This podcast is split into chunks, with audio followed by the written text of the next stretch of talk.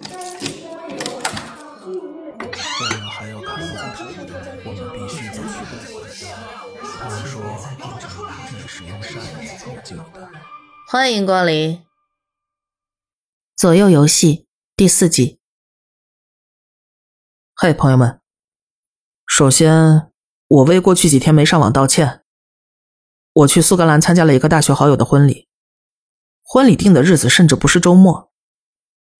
偷偷告诉你们，我不觉得他们能白头偕老，所以这意味着我不仅仅因为他们疏忽了你们，还浪费了很多钱租西装，还搭上了一套约翰·刘易斯茶具。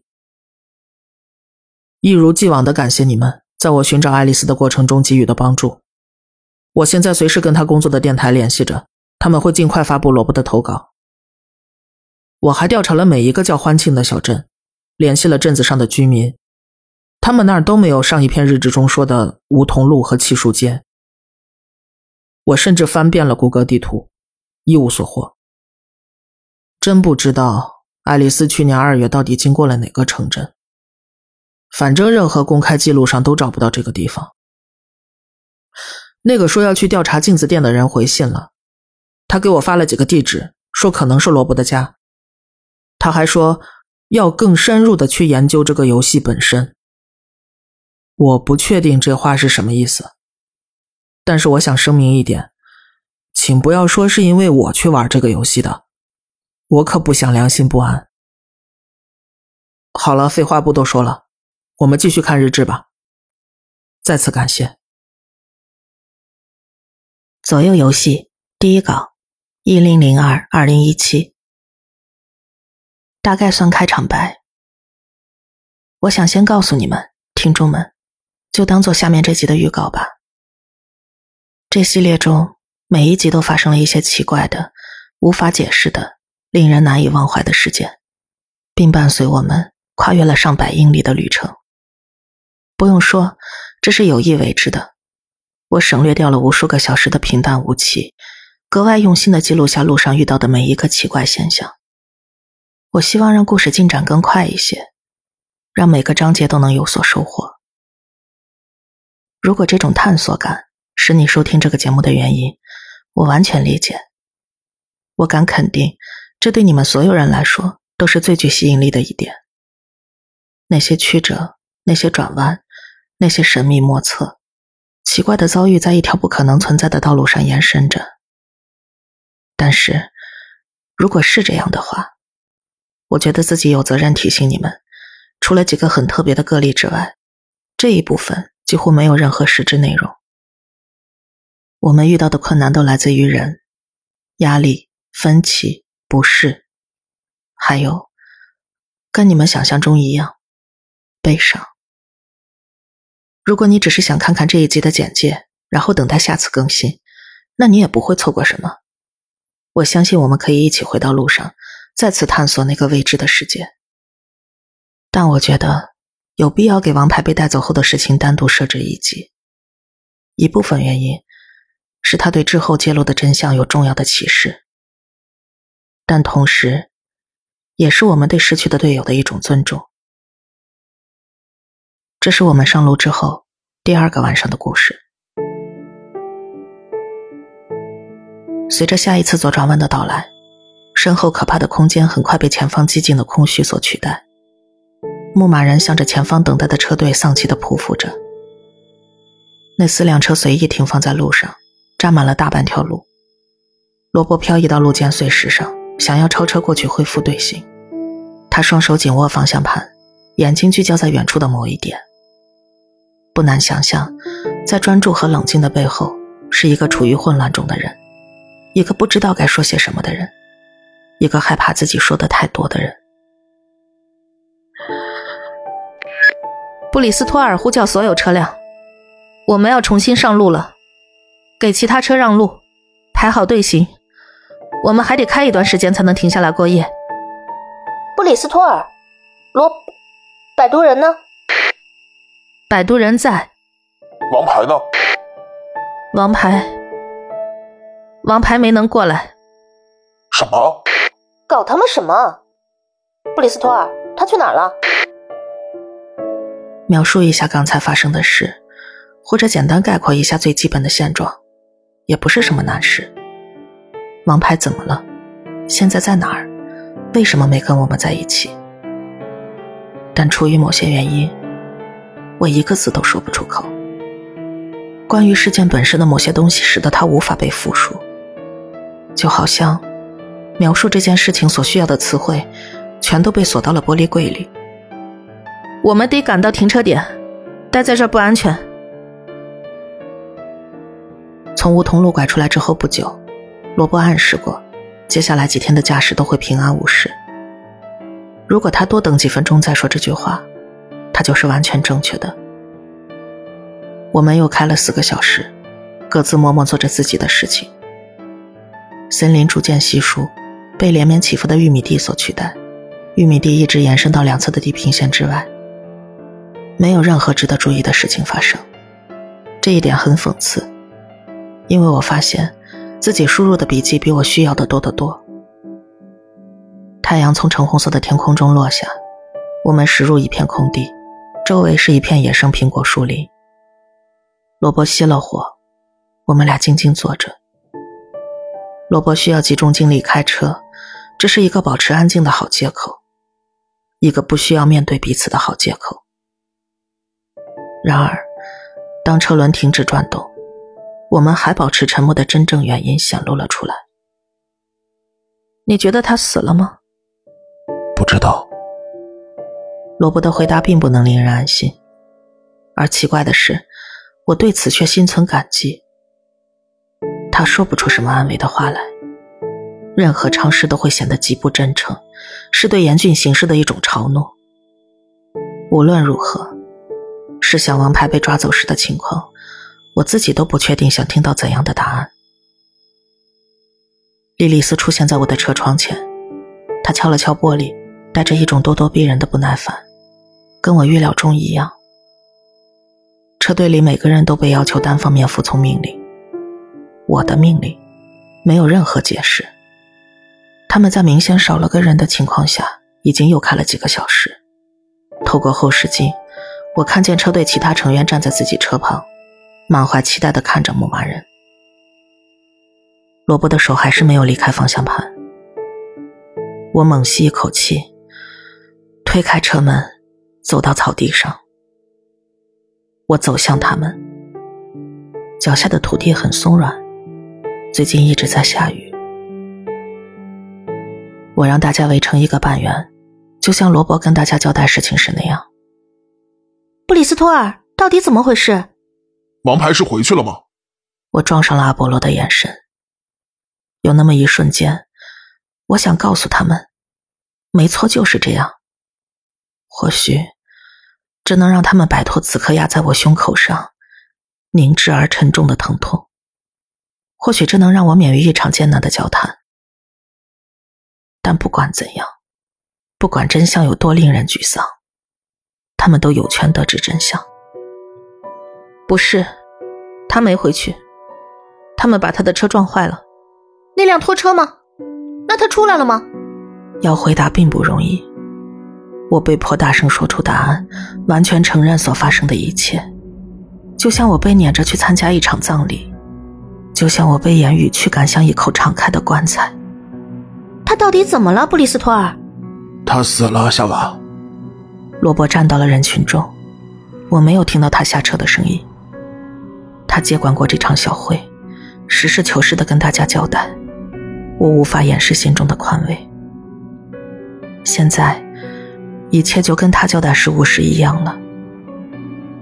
从环庆镇出来那辆拖车里坐了两个人，他们抓走了王牌，把他带回了镇上。看他们对待他的方式，我觉得他活不了多久了。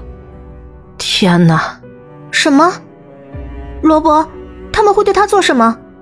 我不知道，以前从来没发生过这种情况。那我们得回去。那是不可能的。我们不能就这么丢下他，莉莉丝，我们必须回去。不，我们不能。我可以跟罗伯一起去。罗伯，你知道那个地方吧？那孩子死了，阿波罗。但是你没亲眼看见啊，他那时候还活着。没错。那你怎么就认定他死了？因为他被带走的时候，我他妈看到他嘴里伸出来一个钩子。罗伯不该这么说的。我当然理解他的理由，他想传达一个重要的事实：不管是当时还是现在，我们都对拯救王牌这件事情无能为力。他给出的那个可怕理由确实起到了作用，但也在人群中引起了骚动，在每个人脑海中都植入了我一整天都在努力忘记的可怕画面。邦尼震惊的捂住嘴，夏娃脸色苍白。就连一直主导提问的莉莉丝也震惊的说不出话来。你，你也看见了吗，布里斯托尔？我郑重的点点头。这一肯定的回答使得众人大为光火。我看的足够多了，我不得不闭上眼睛。罗伯一直想要救他，直到 我的话还没说完，一件意想不到的事情打断了我。车队里突然爆发出一阵讥讽的笑声，我们四下看去寻找源头，直到发现我们都盯着蓝鸟。他毫不客气的笑声弥漫在寂静的夜空中。蓝鸟，这有什么好笑的？蓝鸟慢慢停止大笑，好说出他的答案。就是你自称是个记者，然后你闭上了眼睛。天哪！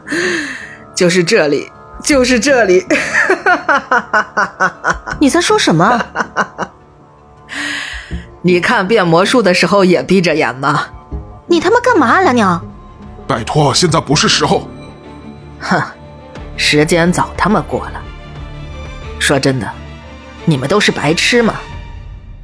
整个左右游戏就是一场骗局，都是假的。罗伯·古萨德把你们当他妈三岁小孩了。王牌没事的，他大概率就是个演员，就像那个搭车人也是个演员，那些镇子上的人也都是。我说，拜托你们了。人群被蓝鸟难以置信的长篇大论吓了一跳。显然，从第一天开始他就一言不发。我们对王牌被带走这件事的反应，在他看来太过夸张了。我看到罗伯开枪打中了一个人。我看到伤口了，这是千真万确的，那就是个血包，步枪里装的可能是空包弹，随便一个卖剧组道具的地方都能买到。你们这帮人都他妈有什么毛病？行，首先，我很不喜欢你的语气。第二，你有没有注意到，这两天路上只有我们这几辆车？还有那个欢庆镇，你是说罗伯租下了整个镇子吗？这他妈根本没有任何可能性！啊，是，这当然不可能。那我们行驶在一条神奇的公路上，这就是完全可信的了。这可能是我见过预算最高的骗局，但也仅此而已。它就是一场骗局。半岛电视台给他提供资金，帮他宣传。我是说，这帮人一个一个都是小羊羔。而你，你他妈就是个马屁精。妈妈曾经告诉我，一个高尚的人是不能动手打人的。但是凝视蓝鸟那副洋洋自得的阴暗笑容，我很想从高尚的领奖台上跳下来。好吧，蓝鸟，够了。我没办法假装了解这里的一切。就我目前知道的，你可能是对的。但是罗伯为什么要花一部好莱坞电影的预算，欺骗一个电台记者，还有两个视频博主呢？说实话，我们根本没有那么大流量去支撑。啊，别那么自以为是了。他想愚弄的可不是你们。蓝鸟看向罗伯，以胜利者的姿态凝视着他。承认吧，罗伯，承认这他妈就是一场闹剧。承认在我下车之前，你就知道我是谁了。罗伯的脸看上去就像花岗岩雕塑一样，大家都期待他的回答，而他盯着蓝鸟的眼睛，直接回答了他：“没错，我知道你是谁，丹尼斯。”气氛变了，有那么一刹那，夜晚爆发出一阵窃窃私语。罗伯的回答显然对每个人来说都意义非凡，除了我。丹尼斯，丹尼斯卡佛？不可能，你说真的吗？不好意思。丹尼斯卡佛是谁？对我们这些爱好者来说，他就是全世界最扫兴的人。哼，扫你的兴，你个白痴！丹尼斯是全美怀疑论者和理性主义研究协会的成员，他用假名字到处参加捉鬼探险，然后公开揭穿他们。你可能猜到了，他根本不相信任何超自然现象。其实我是相信超自然现象的，我相信这是一个几十亿美元的大产业。建立在一大堆看似安慰性的谎言上，欺骗那些轻信别人的傻子，靠垃圾记者，还有只知道流量的婊子博主不断壮大。只要有点击量，他们什么东西都愿意发。所以你故意慢吞吞绕着那棵松树转，哪怕皮卡已经快追上王牌了，因为你觉得这都是假的。嗯，你不觉得吗？尽管他这份言论显得居高临下，但他可能无意中点明了一点。的确，拥有难以想象的高预算，还有几个机灵的助手的话，你应该能复制出我们在路上的大部分见闻。然而，在没意识到这一点之前，我发现自己完全认同了罗伯对整件事的态度。我亲自为左右游戏辩护，不带迟疑的反对提出疑问的人。我本来跟蓝鸟一样。作为一个坚定的怀疑论者，踏上了这趟旅程。但就在进入隧道、驶到此处中的某个时刻，我变成了一个信徒。蓝鸟注意到我没再提出抗议，便转向罗伯：“你费了这么大力气，我倍感荣幸。我不知道自己的工作对你如此冒犯。我很欣赏你的工作成果，丹尼斯，一直都是，所以我才愿意带你来。”简直是一派胡言！跟你那个叫王牌的朋友说，不用再装死了。蓝鸟从大衣口袋掏出一包万宝路，抽出一根点上，然后坐到了旁边汽车的引擎盖上。他的举止表达的很清楚，他想说的已经说完了，尽管他的话给在场的每个人都留下了不快的回味。站到他的角度上来看，这一路肯定很疲惫。花整整两天时间跟与你立场截然相反的人待在一起，当他们陈述在自己看来完全是谬论的观点时，你只能沉默的倾听。即便如此，我还是很高兴他终于闭嘴了。这让我想起在他发言之前，我们相处的更融洽的时刻。下一个问题来自夏娃，她的声音颤抖着：“罗伯。”我们我们会死在这儿吗？他平静话语中的压力，使得每个人将目光都转向了罗伯。很显然，大家都有同样的想法，他们都希望罗伯能给出答案。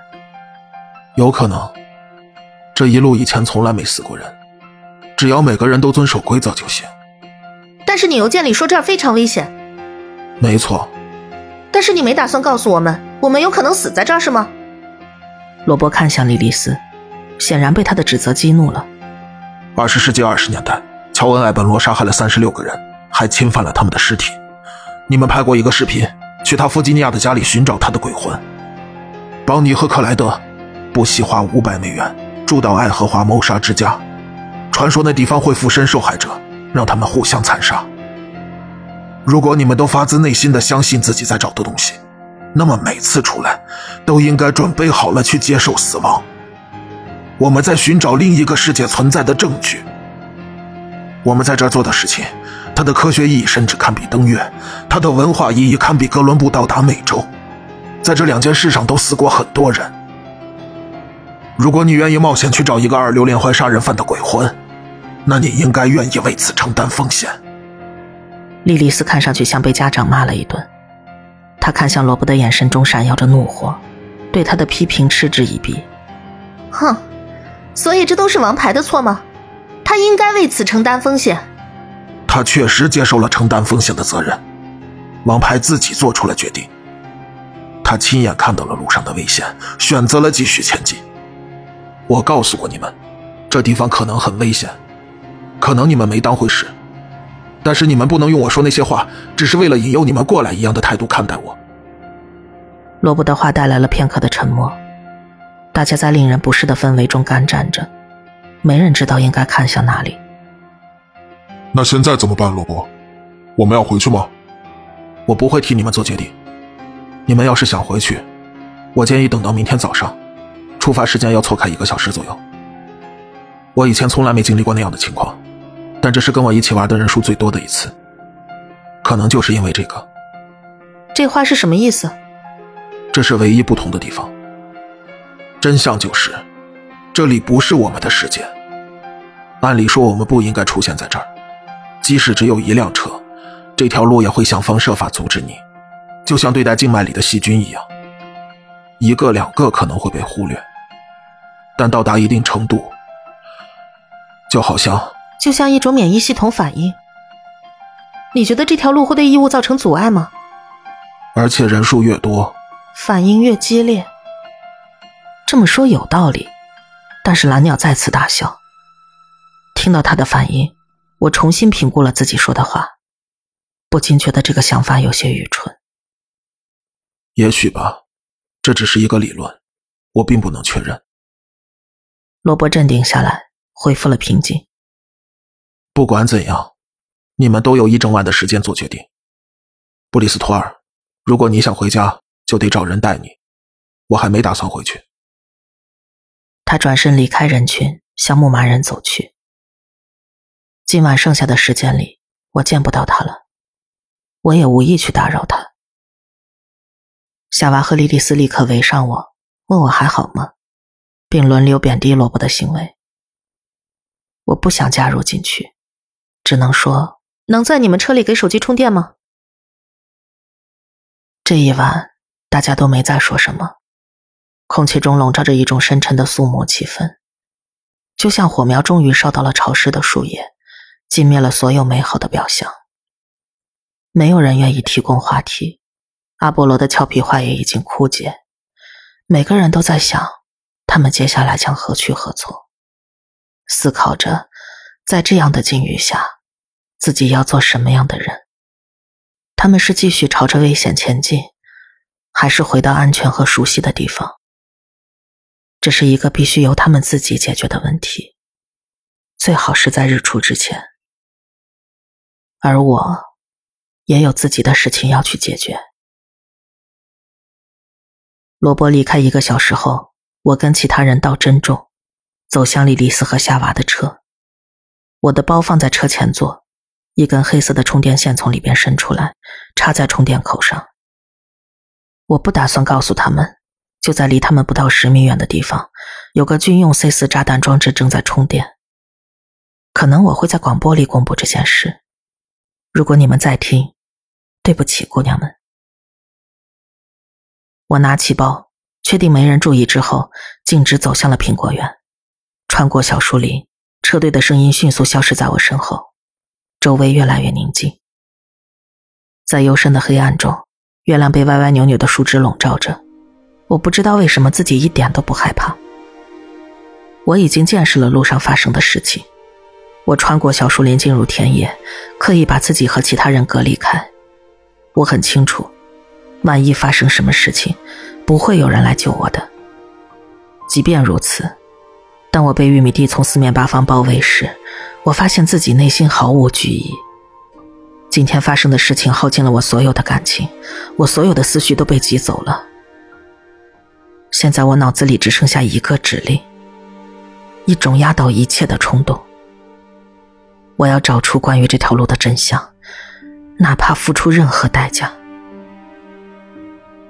我判断自己走的距离已经超出车队的耳力范围，于是从包里拿出了 C 四，放到了地上，咬紧牙关，我的身体因为自己造成的恐惧微微颤抖着。按下诺基亚的电源按钮，我等待着任何事情的发生。两只伸出的手的模糊图像进入视野，然后很快被菜单屏幕取代。我对瞬间被炸得四分五裂的担忧稍微减轻了一些。我的动作很快，牛皮纸包装上的文字每时每刻都在提醒我，我把自己置于了怎样危险的境地。首先，我在诺基亚上输入了自己的手机号码。我假设，或者至少希望，这个装置不会被呼出电话激活。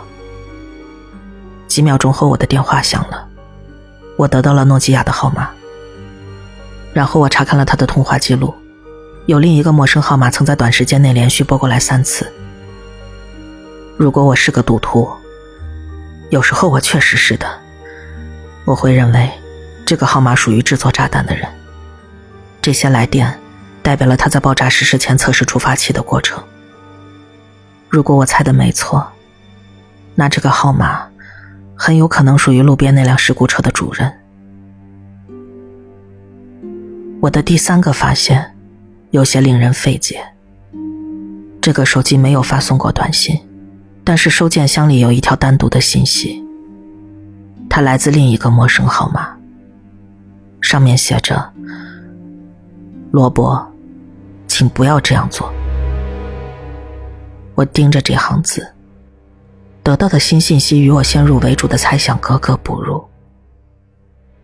如果这段文字是可信的，而且我之前的推断是准确的话，那么那辆车的主人就是罗伯·古萨德。后备箱里的 C 四是他的。一直以来，我都认为。罗伯应该对某些可怕的后果负责，但如果他自己也被赶出了道路呢？如果真的是这样，那就引出了一个全新的问题：谁该为他的车祸负责？当我开始思考这件事，周围的空气炸裂了，一个强有力的声音回荡在空中，惊醒了我。声音从各个方向传来，玉米地陷入了疯狂。就像空气本身开口了一样，我看到了你的疑惑。我毫不犹豫地关掉诺基亚，把手机扔进包里，跳起来扫视玉米地。我一边寻找说话的人，一边向车队的方向退去。我突然意识到自己离朋友们的距离有多遥远，然后跑了起来。靴子踩在泥土上的感觉告诉我，我已经到了树林里。不到一分钟，我就冲出了树林。炸弹锥的背包左摇右摆。每个人都回到了车里，似乎睡得很熟。我突然觉得，他们已经发现了什么。没有人可以交流，还有漫长的一天在等着我。我想我别无选择了，只能停下来喘口气，记录下眼前的想法，然后，最后，得到一些急需的休憩。我走向牧马人，眼睛后面有一种沉重的压力。我悄悄打开休息区的后门，小心翼翼地把那个装置藏到了行李下面，然后悄悄关上门，走到副驾驶那边。我的笔记在等着我输入。我伸手抓住把手，紧紧地抓住它，但我没有开门，而是透过玻璃看了好一会儿，随即放开了手。眼睛后面的压力消失了，不知不觉，我背靠冰冷坚硬的金属门，滑坐到潮湿的地面上。哽咽扼住了我的喉咙，丑陋的泪水划过脸颊。我试着吸气，呼吸颤抖着；我试着呼气，带给世界一声安静的呜咽。眼泪让我吃了一惊，但我没有伸手去擦。苦乐参半的时候，眼泪是受欢迎的，甚至是必要的。他们带来了一种熟悉的、令人心碎的解脱感。等他们干涸时，我觉得自己就能从这天发生的事情中走出来了。我脑子里的声音稍微安静了一些，因为我已经还了他们的债。你还好吗，亲爱的？我站起身。看到邦尼小心翼翼的走过来，我耸耸肩，被发现了，我有点不好意思。我不知道你醒着，我睡得很浅。马丁，克莱德打鼾。你需要找个人聊聊吗？我想，我就是需要睡一觉。谢谢你，邦尼。我叫琳达，如果你想知道的话，爱丽丝。这名字真好听，爱丽丝。我知道我话不多，但是我知道该怎么倾听。要是你需要的话，自从那棵松树倒下之后，我第一次发现自己在微笑，这是个很弱的微笑，但它仍然是笑。谢谢你，琳达。如果我需要的话，祝你晚安。祝你晚安。邦尼向自己的车走去，然后停了下来，转过身，最后安慰了一句：“记住，等我们到了东湾，一切都会好起来的。”我皱了皱眉，不知道邦尼是什么意思。他茫然的笑笑，回到了自己车上。他之前提过那个地方，离开欢庆镇的时候。当时看上去，那似乎是一段很无聊的回忆，而他刚才提起那件事的样子，一点都不像是在回忆。经历了这么多，我一直都在怀疑罗伯，一直在担心王牌。那邦尼又是怎么回事呢？也许是我误会了，也许是邦尼口误了，但就算如此，他的话带给我的短暂安慰已经完全消失。取而代之的，是一种熟悉的困惑和偏执。我爬上副驾驶座，按了几个键，然后爬到充气座椅上。睡眠不易，我闭上眼睛，试着说服自己，明天肯定会比这悲惨的一天更好。然而，每当我用这句话安慰自己时，脑海中都会出现一个声音回应我。那要看，你选择转向哪条路。